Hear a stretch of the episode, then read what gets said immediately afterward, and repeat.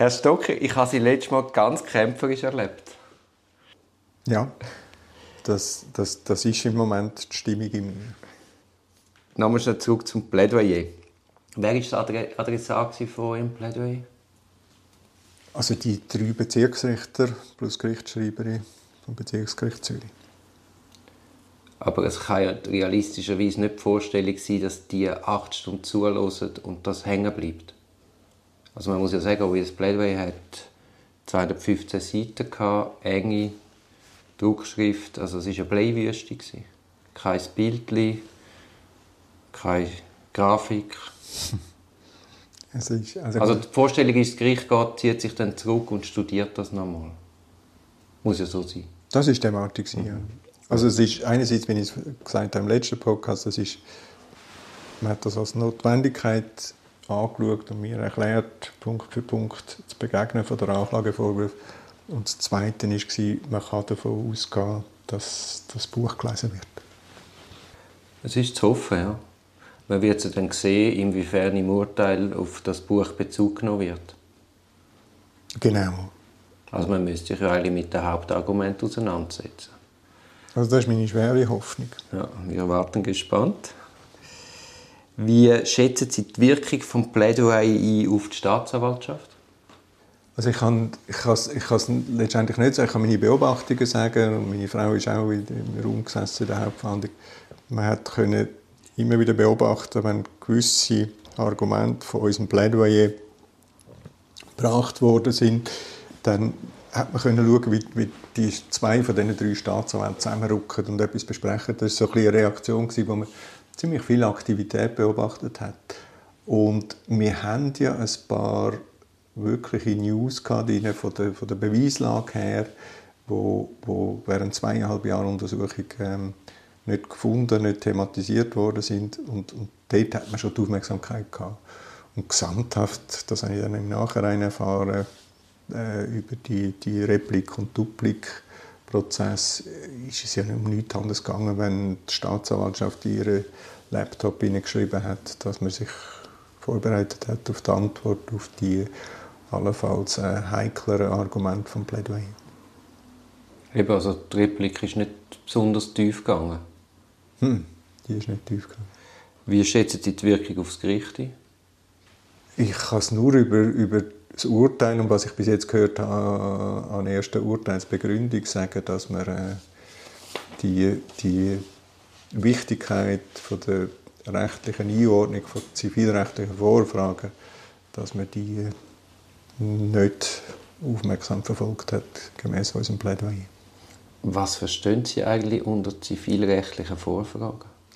Oder das heißt, sind überhaupt, wenn wir jetzt in dem Bestechungsvorwurf sind, oder?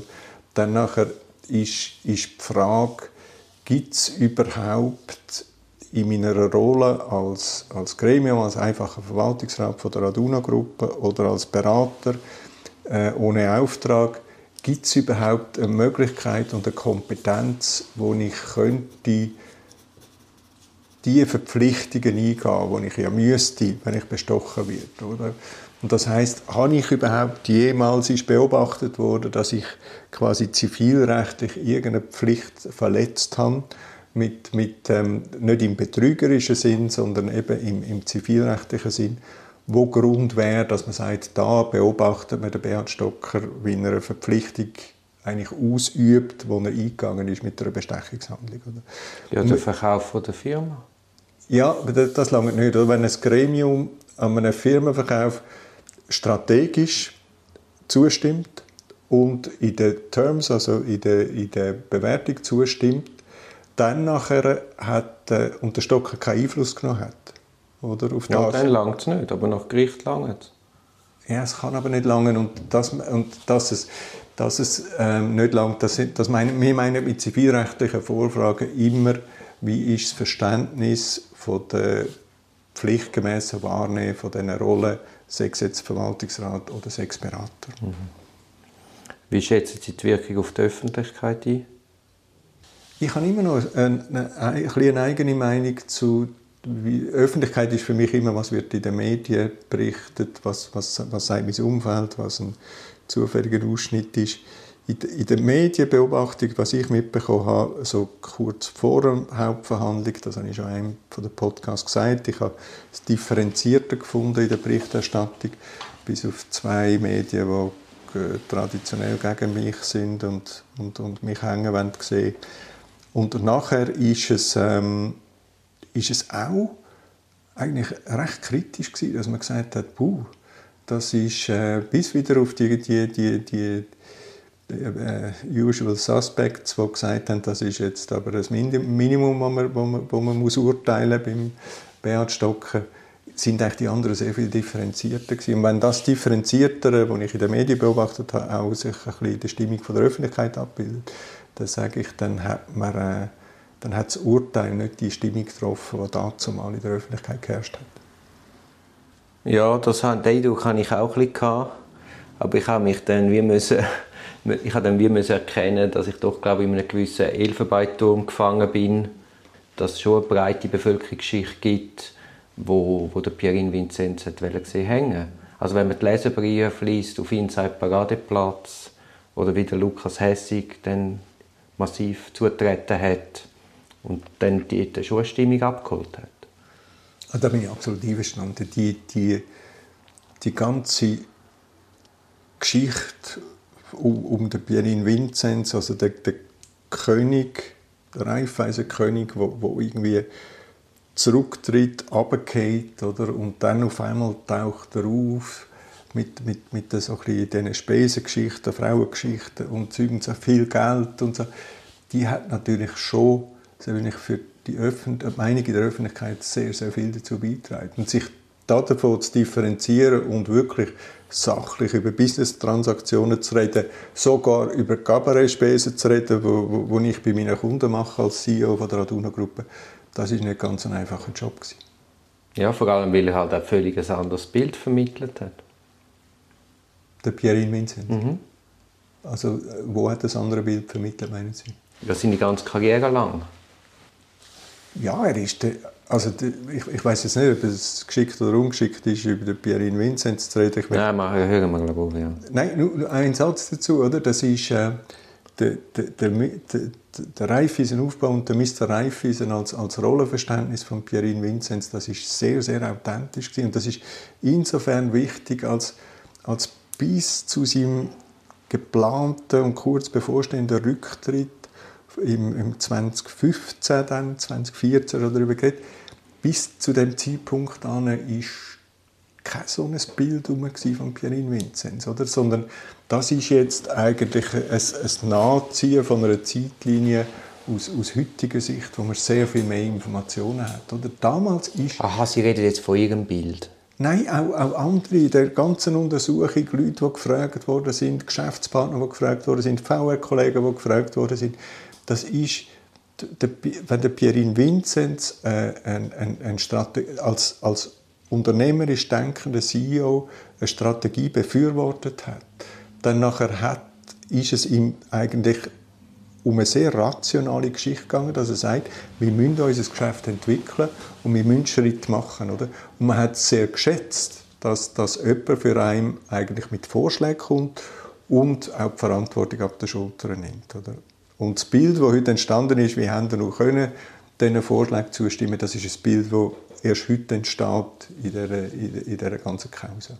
Ja, ich glaube, wir haben jetzt ein kleines Missverständnis. Ich kann mehr sagen, eben die, die verschiedenen Bilder, mhm. wo man eben das, alte, das alte Bild von Pierin Vinzenz und jetzt das neue erklärt vielleicht ein Stück weit auch die Wut. Okay. Aber ich kenne Fakten nur aus den Medien, also von dem her maße ich mir da wirklich kein Urteil an. Wie ist denn die Wirkung von Plädoyer auf Sie als beschuldigte Person gewesen? Wie ist das, wenn man dort sitzt und seinen Verteidiger hört, lesen? Also dann ist man, im, dann ist man A, nicht objektiv, sondern dann ist man in der Stimmung, dass man ja vorher hat die Plädoyers gehört von der Staatsanwaltschaft, nachdem sie schon die ganze Anklage ähm, platziert haben, und die Plädoyers gehört hat von den Privatklägerinnen Aduno und Raiffeisen. Und dann ist man eigentlich, klebt man seinem Anwalt an den Lippen und sagt, genau, Punkt für Punkt genau so ist es. Und es, es wäre mir nicht einmal aufgefallen, jetzt wenn man es so ein bisschen aus der Distanz anschaut, dass wir äh, zu wenig Konturen, eine zu wenig ähm, nachvollziehbare äh, Geschichte zusammenfassen, sondern ich habe es geliebt, ihm zuzuhören mit der Präzision, wie er plädiert hat, dass die tatsächlich die damaligen Umstände anders sind, dass es, dass, dass es Sinn macht, E-Mails fertig zu lesen, dass es Sinn macht, E-Mails genau zu lesen, also auf der Sachverhaltsebene, dass es Sinn macht, auch mal einen Businessplan zu verstehen, Sinn macht, mal das Excel zu verstehen und so weiter und so weiter. Also die faktische Klarheit, von, von, von, dass, dass es nicht aufgeht, was die Staatsanwaltschaft behauptet, habe ich sehr geliebt. Und die rechtliche Einordnung habe ich äh, eigentlich zum x-ten Mal gehört, aber so wie noch nicht ganz verstanden. Oder rund um die Herausgabepflicht oder respektive die Herausgabeanspruch das von der... Das versteht niemand. Nein, das, das verstehe ich, das verstehe ich heute noch nicht. Also zu dem Teil vom, vom Plädoyer kann ich gar nicht viel sagen. Jetzt haben wir noch die Aufteilung von dieser Hauptverhandlung auf die vielen Tage. Wie haben Sie das erlebt? Also die Ausgangslage war, so wie es mir erzählt worden ist, jetzt sind wir wieder im Herbst 2021, dass das Bezirksgericht unter der Leitung von, von Sebastian Eppli vier Tage plus einen Reservetag vorgeschlagen hat hat er eben zuerst Termin sind gesucht worden im November und das ist dann im, im Februar gelandet. Und, also Januar, Februar, Entschuldigung, von 2022. Und was daraus geworden ist, und sind dann, was sind es letztendlich, acht oder neun Tage? Neun, glaube ich. Neun, neun Tage. Das, das, und nein, den neunten hat man dann nicht gebraucht. Der neunte, also da sind es acht effektiv gebrauchte Tage geworden, die sind dann relativ kurzfristig angehängt worden. Und ich habe einfach den Eindruck gehabt, so das Momentum von der Konzentration hat die Hauptverhandlung verloren. Oder? Ich kann es vergleichen mit, dem, mit einem MBA. Oder? Wenn man ein MBA macht, kann man es berufsbegleitend machen. Da geht man am Abend und am Samstag MBA. Oder man macht es konzentriert während einem Jahr oder zwei Jahren, oder je nachdem Europa oder, oder Amerika das hat eine ganz andere Qualität, wenn man sich, also die Unmittelbarkeit vom Erlebnis, wenn man sich konzentriert und nicht zwischen den Ablenkungen hat. Und das Gleiche ist mir aufgefallen in dieser Hauptverhandlung. Es ist so ein bisschen wie, es hat ein bisschen Unmittelbarkeit gefehlt, quasi, dass der eine behauptet A und der andere behauptet B. Oder es ist zu einem gewissen Zeitpunkt ist Geschichte A erzählt worden, wenn man sie Geschichte nennt, ohne dass sie herausgefordert worden wäre, durch Argument von der Geschichte B. Und wenn, wenn das die Unmittelbarkeit verliert, weil es so auf der Zeitachse zerstückelt wird, dann verliert natürlich auch das Gegenargument ein bisschen den Charakter von, vom Vergleichen. Oder? Wenn ich mir jetzt vorstelle, Entschuldigung, wenn ich ein bisschen Zeit brauche, dass, dass der Richter, so wie die Helvetia mit ihrer Waage, da muss die zwei Bälle gegeneinander vergleichen, oder? Dann ist das äh, mindestens psychologisch höchst anspruchsvoll, wenn man die, die Argumente so weit auseinandergezogen hört. Ja, also eigentlich das Reiben hat nicht stattgefunden. Wobei eben Zeit, das Auseinanderziehen von der Hauptverhandlung, hätte das natürlich auch erst eigentlich ermöglicht. Weil ja in so einem komplexen Fall ad hoc replizieren, duplizieren, wäre ja unendlich anspruchsvoll. Und die Zeit, die sich ja eröffnet hat, hat ja eigentlich Zeit gegeben, um sich wirklich nochmal mit dem Argument auseinanderzusetzen.